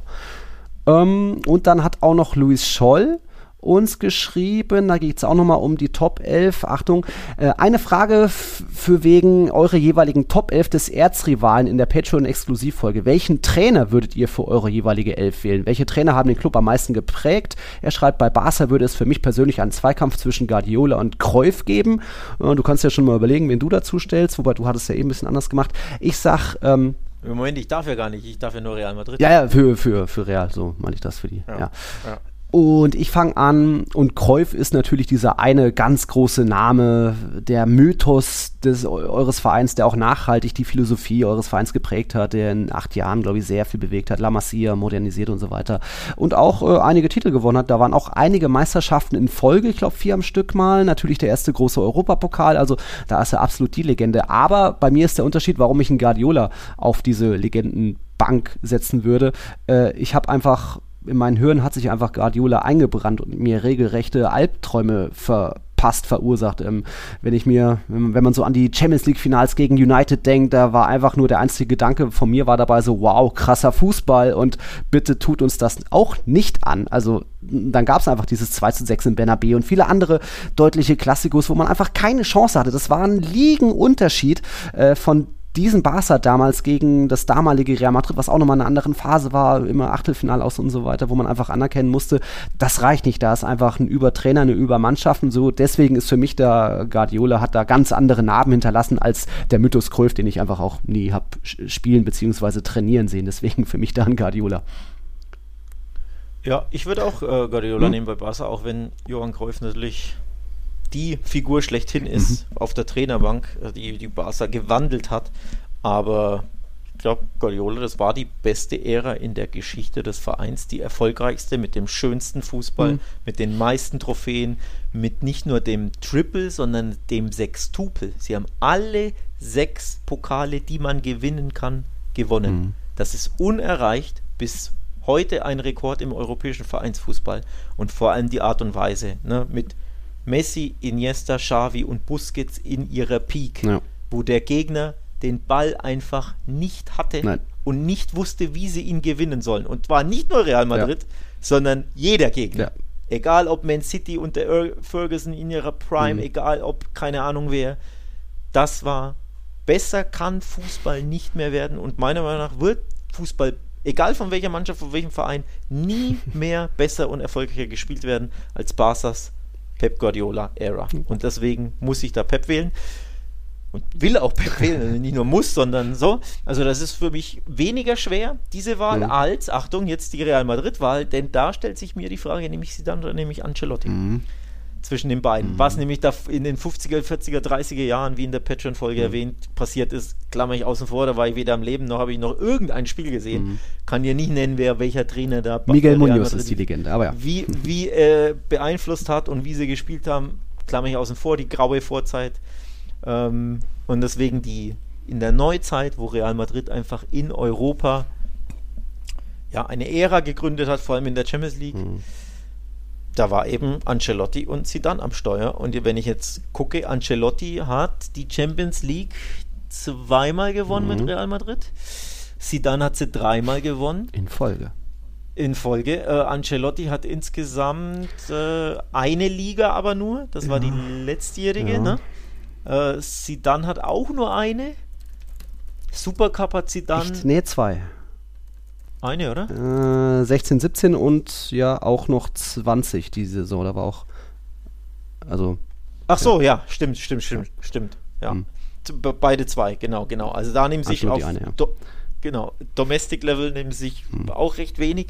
Also so vom, vom Titelsammeln her ist es ungefähr gleich. Hm. Wahrscheinlich we sie dann wegen äh, Triple. Ja. Also Champions League Triple. Mhm äh, unerreicht, dass man das, dass man das dreimal gewinnt mhm. und dann auch noch für, äh, den Titel verteidigt. Aber du siehst schon, das ist, ich tue mir ein bisschen schwer. Es ist mhm. Kopf an Kopf. Was mir Ancelotti, an Ancelotti persönlich gefällt, ähm, dass er so ein Gentleman ist. Mhm. Also seine Außenwirkung, was jetzt natürlich nichts mit Titel und Fußball auf dem Platz zu tun hat, aber ich finde, das steht Real Madrid sehr gut zu Gesicht, so einen Gentleman mhm. als Trainer zu haben, grundsätzlich gesprochen. Er äußert sich nie negativ über Gegner, wird nicht ausfällig, ne, mault nicht rum ja. an der Seitenlinie, kriegt keine roten Karten, ist, ist ja. ein, ein sehr, sehr reflektierter, netter, gentlemanartiger Coach. Macht bei mir persönlich großen Eindruck. Und auch das spielt so ein bisschen eine Rolle, warum ich sage, boah, mhm. ich tue mich schwer, ich tue mich schwer. Ja. Wen würdest du wählen? Ja, äh, ich glaube, ich würde schon auch eher auf Sidan gehen. Im Endeffekt noch ein bisschen Fachwissen. Ancelotti hat neun Titel gewonnen mit Real, Zinedine Sidan hat elf Titel. Nur einer hat mehr, das war eben dieser Miguel Munoz aus den 50ern, 60ern mit 14 Titeln, da aber noch mehr große Titel dabei. Aber Sidan hat eben nochmal die Arbeit von Ancelotti und Co. nochmal vervollständigt und damals drei Champions League-Titel in Folge. Von der Titelverteidigung zu träumen war schon gefährlich, das, das, das Wort in, in den Mund zu nehmen. Der hat es einfach dann zweimal hintereinander verteidigt. Das war schon unfassbar. Und die Saison 16, 17 war auch noch meine ersten Madrid so richtig. Das war schon auch nochmal äh, Next Level Kadermanagement, was da man da für eine B11 hatte mit Morata, Kovacic, Rames und so weiter. Also da würde ich schon auch eher Sidan wählen. Aber wie du sagst, Ancelotti ist schon auch noch unhassbarer als Sidan, der vielleicht eher noch ein paar Ecken hat als ein Ancelotti. Aber ja, ist ein ganz guter Call, Sisu da. Ähm, äh, warte kurz, eine Sache noch, weil ich es gerade gesehen habe. Äh, Siegquote von Carlo Ancelotti liegt, glaube ich, bei 72 oder 73 Prozent. Mhm. Das ist eine unfassbar gute Quote. Die ist wirklich brutal. Ja. Ähm, nur um das mal genannt zu haben. Ähm, also Äh, Munoz zum Vergleich, wann, wann, wann war der Coach? 50er, Weißt du 60er. nicht, ne? Aber der war ein paar Mal da, oder? Nee, es waren eher so elf Jahre am Stück, glaube ich. Der hat mit die ersten Champions League-Titel gewonnen. Erst als Spieler und dann direkt als Trainer übernommen. Ja. Ah, okay. Äh, Siegquote 59 Prozent. Oh, wow. Also sehr, sehr niedrig Mhm. verglichen mit. Äh, äh, auch, ich meine aber auch, lass mir nach, kurz nachgucken. Zidane hatte, äh, Ancelotti habe ich ja gerade genannt. Zidane hatte zum Beispiel bei seiner zweiten Amtszeit Mhm. 60 Prozent noch. Ja, ja. Da war sie, die war ja eher ein bisschen übersichtlicher. Mhm. Also nicht, dass das jetzt so schlecht wäre, aber ne, schon ein Unterschied. Ja. In seiner ersten Amtszeit hatte er auch 70 Prozent, Ja. 69. Ja. Also Ancelotti vom, rein von der Siegquote ein Mhm. bisschen höher. Weißt du, wer noch eine höhere hatte? Äh, Siegquote? Ja, Äh, von den letzten Trainern so in den letzten. Ich weiß es. Der war nur ein Jahr da. Wer? Pellegrini. Richtig, 75% Siegquote. Das, ist, das ist schon unfassbar stark. Ne? Und er wurde dann direkt entlassen. Also Ja. vorschnell entlassen im Nachhinein, kann man schon sagen. Ja, war halt der, der Trippeltrainer war in Madrid zu Besuch beim Champions League-Finale und ist dann direkt dort geblieben mit Mourinho. Also im Nachhinein alles richtig gemacht, weil danach kamen die großen Titel. Aber ja, Pellegrini hat schon auch eine sehr gute Saison. Damals auch Punkterekord aufgestellt für Real Madrid-Verhältnisse. Nur Barca war halt noch besser und hat genauso einen Punkterekord aufgestellt. Also das, da ging's los damals, die verrückte Klassiko-Zeit. Das war 2019 die und, Saison. Und nur um es abzuschließen, Lopetegui wurde ja nicht ganz so glücklich in Madrid. Kannst du mir seine Siegquote in etwa nennen? Er war ja nur wie viele Monate da? Acht, äh, nicht acht, nicht äh, mal. äh, Vier, was waren es denn? Vier, vier, fünf, ne? So? Ich glaube nicht mal 50 Prozent, also sage ich mal Richtig. 40 Prozent oder so. Richtig, 42% Siegquote. Das ist einfach unterirdisch Mhm. für einen Ja. Coach von, bei diesem Verein. War halt ähnlich wie Lewandowski, was man eben gesagt hat, war einfach da eine schlechte Phase. Hat gut angefangen, attraktiver Fußball. Was hat denn das mit Lewandowski Ja, einfach tun? da, so, sie sind in ein Loch gefallen und man hätte da auch noch ein bisschen. Ei, ei, Jetzt wird's abstrus. Nee, ich, ich hätte an Lope- Lopetegui noch ein bisschen festgehalten, aber ich war damals auch beim Klassiko dabei, wo wir dann, keine Ahnung, 1-4 verloren haben. Das war der 5-1-Klassiko ohne Lionel Messi, wo ich glaube Suarez äh, einen Dreierpack erzielt hat. Ja, ich glaube, Vidal auch Und- getroffen. Hm. Und beim, genau, Vidal hat das fünfte. Und Achtung, beim Stand von 1 zu 1 hat, glaube ich, Modric den Ja, Pfosten Pfosten. getroffen. So, also wenn das Ding Genau. einfach reingeht, ich glaube im Außenriss hat er wieder Ja, ja. geschossen. Wenn das Ding reingeht, hat vielleicht Ja. Lopetegui bis heute seinen Real Ja. Madrid-Job. Nein, das wird er natürlich nicht haben, aber er hätte ihn zumindest nicht danach direkt Ja. verloren, denn er wurde ja direkt nach dem Mhm. 5-1 äh, entlassen. Ich glaube sofort am nächsten Tag. Ja, nicht er durfte noch mit nach Madrid zurück, aber dann an der Autobahnausfahrt rausgesetzt. Naja, äh, Luis hat uns auch noch gebeten, nochmal über, wie in der Sonderfolge besprochen, über die Nagelsmann-Tuchel-Thema zu reden. Das kann man ja nur ganz kurz schnell abfertigen. Äh, ich sag, der FC Bayern hätte auch mit Nagelsmann deutlich gewonnen, äh, weil Dortmund einfach Spitzenspiele nicht kann und speziell in München nicht kann. Dass es jetzt so ausgegangen ist äh, und das ja, war ja ein Klatschiko, wie, wie hat's gehießen. Ja, nochmal ein bisschen beeindruckender vielleicht oder nochmal deutlicher gewesen als unter Nagelsmann, aber ich, ich frage mich trotzdem, was da in die Köpfe der Bayern gefahren ist. Äh, du bist in drei Wettbewerben noch ganz gut am Leben und irgendwie, ja, nur weil Tuchel auf dem Markt ist, ich glaube nicht, dass Tuchel vor Saisonende schon einen Job irgendwo angenommen hätte, auch wenn jetzt irgendwie Tottenham frei gewesen wäre oder was weiß ich bleibt für mich eine sehr dubiose Sache, auch die Art und Weise. Äh, und dann irgendwie jetzt widersprechen sie sich, gab es jetzt einen Anruf oder nicht, oder hätten sie hinfahren können oder nicht. Also alles sehr, sehr dubios. Sie werden Meister, äh, wie auch mit Nagelsmann, meiner Meinung nach. Von dem her, ja, viel Glück weiterhin damit. Ich finde, man kann da ganz schön zu Real Madrid überleiten, denn ich hatte das in der Patreon-Folge schon gesagt. Für mich, für Real Madrid ein bisschen unglücklich, denn das hätte ein Trainer sein können, der vielleicht im Sommer Mhm. angestellt werden könnte, der diese, dieser Mannschaft ein bisschen mehr Gier, Gift, äh, Wille, Eifer, Motivation einhaucht, die sie ja einfach nicht immer in der Liga haben. Und Ancelotti, so ehrlich muss man sein, auch nicht in der Copa. Ne? Letztes Jahr, du erinnerst dich, in Bilbao, wie sie da ausgeschieden sind und so. Das haben sie einfach unter Ancelotti immer wieder drin, so einen Schlendrian. Ich glaube, den gibt es unter Tuchel so nicht. Also für mich ist Tuchel fürs aktuelle Real Madrid ein Upgrade, wäre ein Upgrade gewesen zu Ancelotti. Daher für mich, wenn ich der Entscheider bei Real Madrid bin, Perez, sein, seine rechte Hand, whatever, hätte ich gesagt, du im Sommer, wie schaut's denn aus? Können wir da, sollte man nicht bei, beim Tuchel vorfühlen? Und der ist halt jetzt einfach vom Markt. Also für Real vielleicht ein bisschen unglücklich gelaufen und passend dazu ähm, die Frage von Simon Mugli. Gemäß, sorry, gemäß unterschiedlicher Medien soll Carlo, Carlo Ancelotti kein Mitspracherecht bei Transfers haben. Ob du das nachvollziehen kannst, äh, sportliche Leitung etc. Also hm, da würde ich sagen, mit einem Tuchel kannst du dir das so nicht erlauben, aber vielleicht wäre Tuchel auch der richtige Mann, um da ein bisschen durchzukehren bei Real Madrid Äh. und so den, den, den, den, den Staub, den Blankostaub so ein bisschen aus den Korridoren zu fegen. Ja, ähm, rein fachlich ist natürlich Thomas Tuchel das oberste Regal. Mein Call ist immer, er hätte nicht zu Real Madrid gepasst, weil er nur für kurzfristigen Erfolg steht, weil er sich irgendwann äh, zerstritten hätte mit der Führung. Bei Real Madrid hast du einfach 10, 20, 30 Vorstandsmitglieder, wo du allen äh, mal einen Blumenkorb hinschicken musst, wo du allen sehr freundlich sein musst, ohne irgendwie zu versuchen, irgendwas zu verändern. Denn ja, bei Real Madrid musst du dich ein bisschen bücken, hast du nicht das volle Mitspracherecht als Trainer. Als Trainer bist du angestellt, um mit dem Kader zu arbeiten, der dir vorgesetzt wird. Und da haben eben viele, äh, viele im Vorstand mitzureden. Das ist nicht nur Florentino Perez oder José Angel Sanchez, auch ein Juni Calafat, äh, der, der Scout. Also da ähm, ist das schon so eine Sache, wie Simon auch schreibt. Es ist nicht hundertprozentig so, Ancelotti könnte schon auch mal irgendwo sein Veto äh, mit reingeben, aber es sind auch andere, die da mitplanen und eben mit reinreden. Und da weiß ich nicht, ob so ein, ein Tuchel sich da so viel Autorität und Macht abgeben, abnehmen lässt, ob er sich da so bücken und äh, ja, einfach, einfach umorientieren könnte. Das, das bezweifle ich einfach. Er steht, wie gesagt, für kurzfristigen Erfolg, aber es ist auch kein Zufall, dass er bei seinen letzten Stationen immer nur so anderthalb Jahre war, weil er sich immer irgendwo verkracht. Und ich bin sehr gespannt, wie das da bei den Dickköpfen aus München weitergeht. Ähm, ja, äh, Trainerposition bei Real Madrid natürlich auch eine, ein großes Thema, wie ich auch in meiner dritten Halbzeit bespreche. Ähm, Ancelotti ist nicht umsonst oder auch Zidane, so diese, diese freundlichen Typen, die allen ein gutes Gefühl geben. Auch deswegen hat man Erfolg mit denen und nicht unbedingt mit einem Mourinho, der auch sehr viel verändert hat, aber natürlich sehr viel eingeleitet hat für ähm, den Erfolg der letzten Jahre.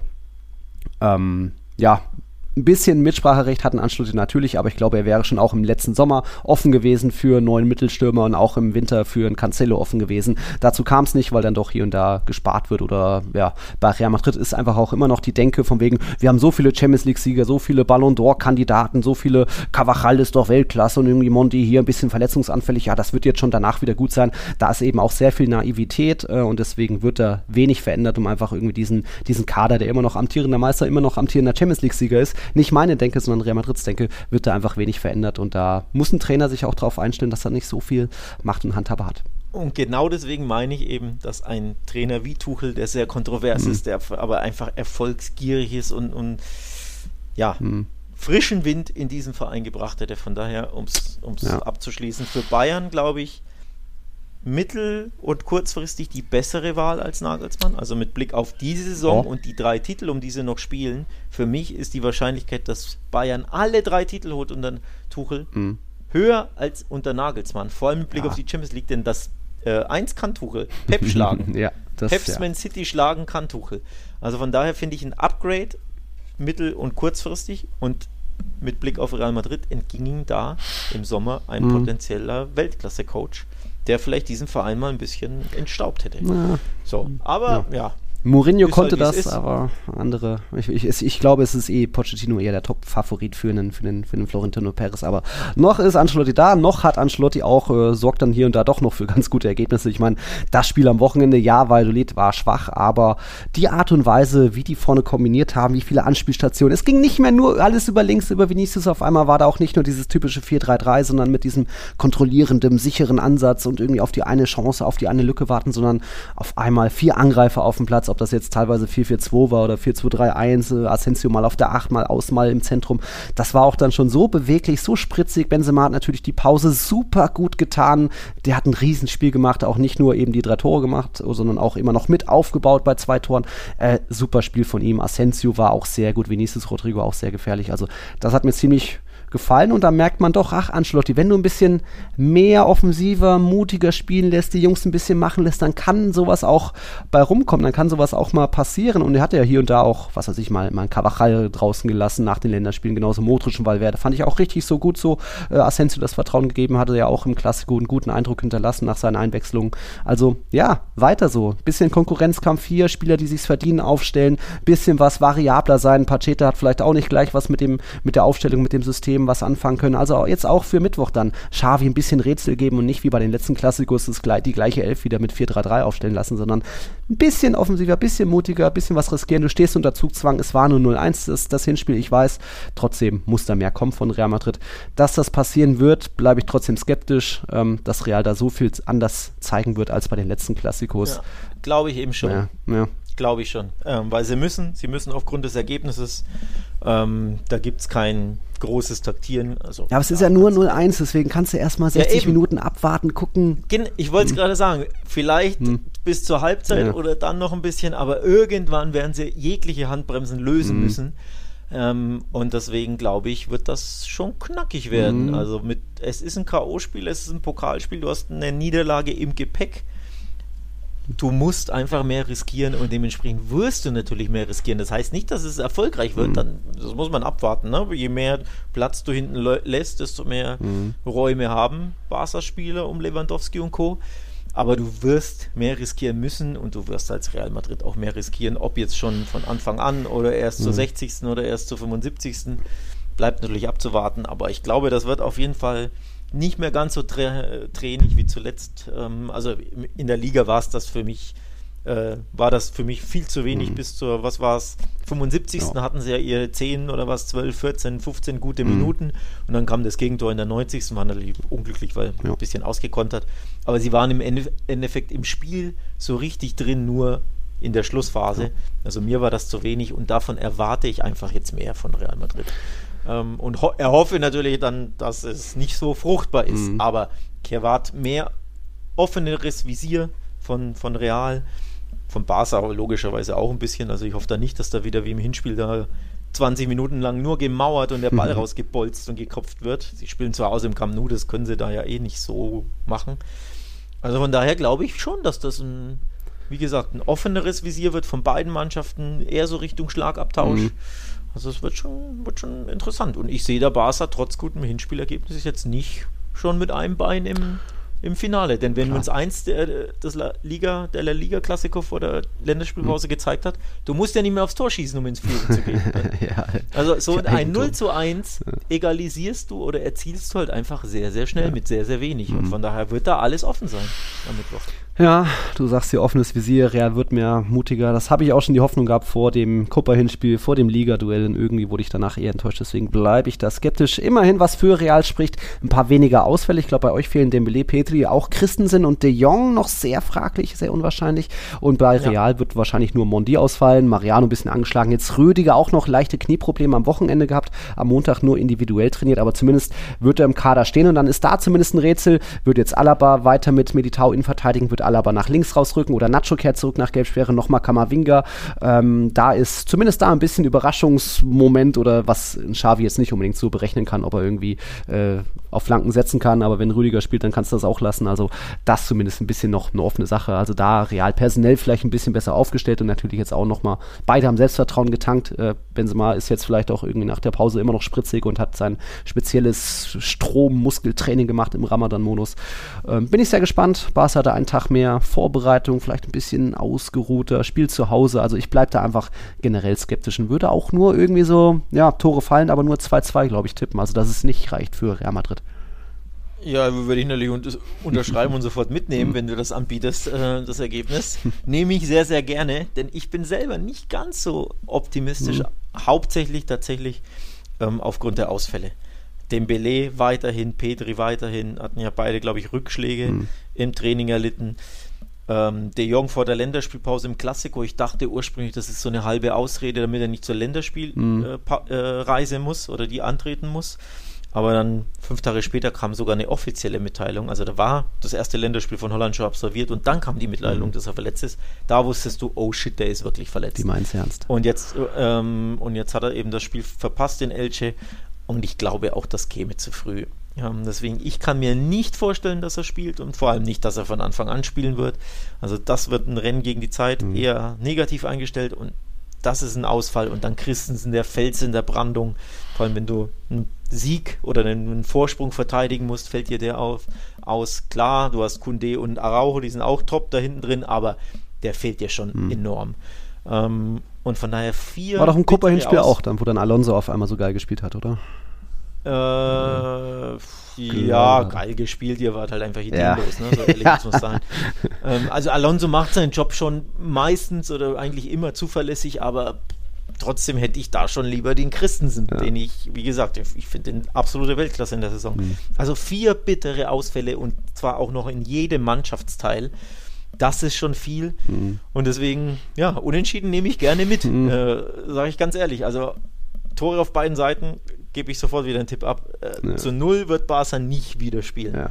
Nicht nee. in einem, ist ja eh kein Ligaspiel. Ja. genau, in den anderen Wettbewerben, ja. richtig. Übrigens, Christoph, hast du eben gehört, da war auch mal eine Provokation vom Herrn Troika. Äh, gehört dazu, alles normal, äh, aber es ist auch mal so. Was, was, was wo habe ich. Ja, von wegen unser, unser Kupper-Hinspiel, wie, wie. Nee, nee, das ist ja nur eine sachliche ach, Einschätzung. Nur, ach so, okay, das war. Ja, ja. ja. wie scheiße wir waren. das habe ich nicht gesagt. Ideenlos. okay. Äh, nee, aber, aber du merkst schon, ich bin das 4-0 tut mir jetzt natürlich auch mhm. gut, also der Mannschaft hauptsächlich, mhm. weil du so ein bisschen Selbstvertrauen tanken konntest und endlich mal kein Zitter 1-0, sondern ne, mhm. Anzu, Ferran, Lewandowski vor allem, der braucht ja auch mal wieder Selbstvertrauen, hat ja auch sehr wenig Tore geschossen zuletzt. Das tut der Mannschaft gut. Gott sei Dank natürlich Camp Nou, aber die Ausfälle machen mir schon große. Sorgen mhm. und es ist ja trotzdem Real Madrid und Real Madrid im Camp Nou ist halt einfach ein anderes Real Madrid. Aber Real Madrid in der Copa del Rey ist auch. ja, aber. Es, ja, es, also ich habe ich habe großen Respekt vor Real und ja, den werde ich auch nie ablegen, denn sie zeigen das ja. Sie müssen nicht gut spielen, um in Führung zu gehen oder irgendwie ein Spiel zu drehen. Siehe Champions League mhm. letztes Jahr, ich wiederhole mich da jedes Mal. Diese Mannschaft darfst du nie abschreiben. Das hat uns Klar. das letzte Jahr oder fast schon die letzten drei Jahre regelmäßig gelehrt, vor allem in K.O.-Spielen. Mhm. In La Liga haben sie nicht immer das Feuer, aber in K.O.-Spielen haben sie dieses Klar. Feuer. Und deswegen kann man Real nie und sollte man nie abschreiben. Ja. Das wäre der erste Fehler. Erst recht nicht, wenn sie einfach nur, ja, sie haben halt das Hinspiel verloren. Ja. Das, ist, das spielt keine Rolle für die. Ja. Deswegen, ich habe großen Respekt und würde einen Unentschieden mit Kussern. Ja, und Klassikos sind eh, eh, untippbar. Und kleine Details unterscheiden, wie eben das Asensio-Tor. Er bewegt sich nach hinten, steht eben noch die paar Zentimeter im Abseits. Wenn, wenn nicht, dann hätte vielleicht Real Madrid das Ding 2-1 gewonnen. So verlieren sie das 1-2. So kann Fußball sein, so können auch Klassikos sein, eben, wo es so schnell hin und her gehen kann. Also es ist alles möglich. Es war nur 0-1 im, im Hinspiel. Natürlich ist das theoretisch äh, alles möglich, dass Real Madrid da die Remontada schafft. Ich bleibe aber skeptisch. Schauen wir mal. Ich freue mich trotzdem auf nochmal netten Klassiko. Den fünften der Saison, den letzten und vor allem den vorerst letzten im Camp Nou, weil ihr werdet ja ins, wie heißt das, äh, Olympiastadion am, auf dem Montjuic nächste Saison mhm. mindestens ein Jahr ja. umziehen. Also da. Ja, ja, unser genau. A-Train ist vor Ort, also genießt es. Und alle anderen, die auch vor Ort sind. Genießt es. Ich hatte ich es auch vor. Mhm. Ähm, ich wollte aber ein paar Tage länger bleiben und das La Liga-Spiel, das nächste ist ja so bescheuert terminiert. Da können ah, wir uns noch kurz drüber aufregen. Mhm. Ähm, dass Barca das katalanische, kleine katalanische Derby gegen Girona am Montag erst bestreitet. Ja. Und das ist ja äh, mhm. richtig, richtig bescheuert, ja. ähm, dass, er, dass er nicht am Sonntag oder am Samstag gespielt wird. Also auch für, für ja, Ostertouristen, mhm. sage ich mal, äh, richtig kacke. Ähm, Flüge gab es auch nicht richtig, völlig überteuert und dann hätte es halt einfach nicht, nicht geklappt mit dem Heimflug. Also von daher, das stinkt mir so ein bisschen. Mhm. Aber jetzt so im Nachhinein, mit, aufgrund meiner, meiner Rückenblessur, meiner Rückenschmerzen, also jetzt gerade würde ich nicht gern hier irgendwie ohne ärztliche Hilfe irgendwo in Barcelona hocken mit Rückenschmerzen. Ach, ein paar Ibus also oder andere daher, Sachen findest du doch dort überall. ja, aber ich mu da musste ja, ja. ja, wirklich was ein- und ausgerenkt werden heute ja. früh beim Arzt. Ne? Also von daher weiß nicht, wie ich mich da beim spanischen Arzt angestellt mhm. hätte, äh, ob ich, ob ich das irgendwie geschafft hätte, ihm zu erklären, was mir da warum wehtut. Ja. Von daher so gesehen vielleicht auch ein Zeichen, dass es nicht so schlecht war, dass ich daheim geblieben ja, bin. Naja. Okay, wir, wir sind zwar schon deutlich über der Stunde, hatten jetzt das eine Mal Copa del Rey, jetzt gibt es aber auch noch ein anderes Halbfinale, was wir auch noch ein bisschen zumindest anreißen sollen. Ihr wisst ja, da, ähm, das Finale kommt, da, da kommt es am 6. Mai dazu und jetzt erstmal dann am Dienstag stehen sich der Athletic Club und Osasuna gegenüber. Das Hinspiel hat Osasuna mit 1-0 gewonnen. Beide haben jetzt am Wochenende nicht unbedingt enttäuscht, aber eben nur 0-0 gespielt. Es gab im San Mamés sogar ein paar Pfiffe bei Abpfiff, weil das schon ziemlich dünne war von Athletik gegen Getafe. Bei Osasuna und Mallorca war ein bisschen mehr ähm, Spannung mit dabei. Ähm, ähm, aber bei, ich glaube, Osasuna wurden auch mehr Spieler geschont, also Moncayola, Moy Gomez, Abde wurden alle erst eingewechselt, deswegen, die sind, glaube ich, schon mehr im Copa-Modus und ich sag mal, ähm, wenn die was können, dann ist es verteidigen, dann ist es die Null halten. Von den letzten fünf Spielen im San Mames hat Osasuna nur eines verloren. Und ich glaube, das wird, das könnte echt ihr zweites Finale der ihrer Geschichte werden. Also, dass da Athletik ist ja auch eine Mannschaft, die Probleme hat mit der Effektivität im, im Mittelsturm, die nicht immer die, die Durchschlagskraft haben. Also, dass wirklich Osasuna die kleine Sensation schafft, bei dem Pokalteam schlechthin, beim Athletikclub, irgendwie ja, mit einem 0-0 über die Runden kommt und dann ins Finale einzieht. Das sehe ich nicht so unwahrscheinlich. Ich auch nicht, oh. ich auch nicht. ähm, Vor allem beide haben jetzt am Wochenende gezeigt, dass sie 0-0 spielen. Ne? Osa- Osasuna bei Hut ab. Mallorca und äh, Athletic Club gegen Retafe. Ähm, also wenn sie dieses, beide dieses Ergebnis wiederholen, dann ist das so im Finale. Mhm. Und du weißt, dass mich das freuen würde. Ich habe das schon vor dem Hinspiel gesagt. Ich drücke hier Osasuna die Daumen. Der kleine Verein hat sich nach erneut einer tollen Saison. Mhm. Sie sind wieder in den Top 10 oder noch in den Top 10, aber kann ja noch weiter nach Mhm. oben gehen. Ähm, also der siebte Platz wird ja, wenn Barca oder Real ins Finale kommen, das Finale gewinnen, Ah, dann reicht ja das, der siebte Platz für die Conference League. Das heißt, äh, Ja. Osasuna könnte auch auf international spielen, entweder wenn sie den Pokal gewinnen oder wenn sie Siebter werden Ah, hm. ähm, in La Liga. Von daher ist das, äh, aktuell sind es zwei Punkte übrigens hinter dem siebten, der just der Athletic Club aus Bilbao ist. Mhm. Also von daher interessante, für Bilbao gilt dann natürlich das gleiche wie für Osasuna. Also interessante Ausgangslage grundsätzlich in Liga und Copa für beide Vereine, aber Osasuna macht tolle Arbeit. Mhm. Halbfinale-Einzug Ja. erneut. Super Achievement und mich würde es wirklich freuen, wenn ähm, dieser Verein seinen Run dann im Pokal wirklich auch mit der Finalteilnahme Mhm. belohnt. Also ich drücke ihm die Daumen und wie du schon sagst, ein 0-0 ist jetzt nicht so unwahrscheinlich, Ja. denn der Athletic Club kann einfach nicht wirklich Tore schießen oder macht das zu selten. Zu oft steht vorne die Null und ja. Osasuna wird da, wird da mit Mann und Maus alles raushauen, rausgrätschen, rausbolzen, rausköpfen Genau.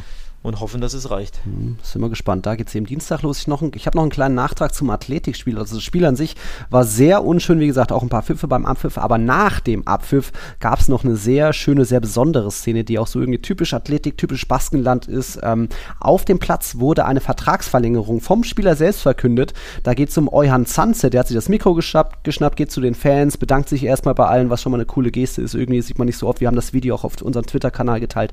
Und er verlängert um neun Jahre bis 2032. Ich habe erst gedacht, hä, 2023 ist dann Zahlendreh. Ach nee, 2022. Ja, das ist irgendwie auch typisch Baskenland. Wir hatten ja letztens schon Williams, dann Moncayola, der auch ewig lang verlängert hat. Also die Basken sind irgendwie da oben anders, besonders stolz auf ihre Heimat, äh, auch irgendwie näher dran dann scheinbar an den Fans. Äh, der eigene Nachwuchs ist da sehr wichtig und äh, ja, dass dann allein so im Stadion das verkündet wird, ohne dass es vorher einen Leak gibt und irgendwie ein Medium schon mal berichtet, sondern irgendwie, nö, äh, der Spieler selbst sagt es den Fans und dann stimmt noch die Hymne an. Also ganz große Szenen, typische Athletik und Co. da oben. Also das schaut euch gerne noch an, haben wir auf unserem Twitter-Kanal. Neun Jahre. Gibt es auch nur, nur in Spanien. naja, Chelsea hat man doch jetzt auch mit ihren. Ja. das, das hat aber andere Gründe natürlich, um die Das hat Ablöse andere ein bisschen. finanzielle ja. andere Gründe, das, das stimmt. Nicht ganz gut. weniger Verbundenheitsgründe des Spielers zum Verein, sondern eher äh, Ja. bilanzieller Natur. Genau, das, das ist korrekt. bisschen Ja. Zahlenschieberei. Okay, was haben wir noch? Tiki-Taka-Tipps, wem müssen wir gratulieren? Ich scroll ein bisschen runter. Da unten, Jonas hat mit 23 Punkten, oh, das sollte doch uneinholbar sein an diesem Spieltag. Wir haben nämlich heute Abend noch Valencia gegen Rayo Vallecano. Gibt es den dritten 1-0 Heimsieg in Folge für Valencia oder kann Rayo als Rückrundenkrisenteam da irgendwie, naja, zumindest einen Punkt holen? Bin ich sehr gespannt. Also da, Jonas, erstmal Glückwunsch. Vorne ist weiter Cedric, der uns hier auch weiter gut äh, mit Input füttert. Also danke da schon mal. JD und Fipsi danach auf den Plätzen. Da sind wir gespannt, wie das weitergeht. Du hast ja auch ein paar Punkte geholt, 15, bei mir immerhin 12. Oh ja, das ist ja fast überdurchschnittlich. Äh, ja, dann sind wir gespannt. Also wie gesagt, Dienstag Copa del Rey Atletico gegen Osasuna, Mittwoch der Klassiko und dann am Wochenende auch viel Fußball, wobei Barca spielt am Montag. Das heißt, wir werden dann wohl Sonntagabend während Rayo gegen Atletico aufnehmen. Real spielt ja schon am Samstag gegen Villarreal. Also da gibt es dann vielleicht am Sonntagabend in der Nacht auf Montag dann schon die neue Folge. Müssen wir nochmal genauer gucken. Hier habt ihr das schon mal gehört und jetzt habt ihr genug gehört von uns, von Tiki Taka. Wir sind zurück und mal gucken, wie, was es in der nächsten Folge dann zu hören gibt vom Klassiko. Ja, ich lege mich jetzt auf mein Heizkissen, um meine, meine Rückenbeschwerden weiter auszukurieren Alter Mo. und, und hoffe, dass ich dann Mittwoch zum Klassiko topfit bin. Seelisch auch und äh, nicht unter, unter Einfluss von irgendwelchen Medikamenten, Ja, auch mal um dann äh, hoffentlich einen Finaleinzug ich, aus ich Blau trinke hier meinen Cola rum während dem Spiel und du, du wirfst die Tabletten ein. Auch interessante Ja. Mische. Äh, typisch Madrid und Ja, Barcelona. naja. Naja. Na gut, wenn ich die Tabletten einschmeißen würde und den Cola rumgenießen würde, wäre das, glaube ich, nicht ganz so ratsam. Von daher ist es besser, wenn wir das trennen. ne? Ja, besser so. Ja, okay, besser so. okay. Gut, Leute. Danke für die schöne Folge. Danke fürs Einschalten, für euren Support, für die vielen 150 Patreons. Hasta la próxima auf guten Klassiko. Ciao, ciao.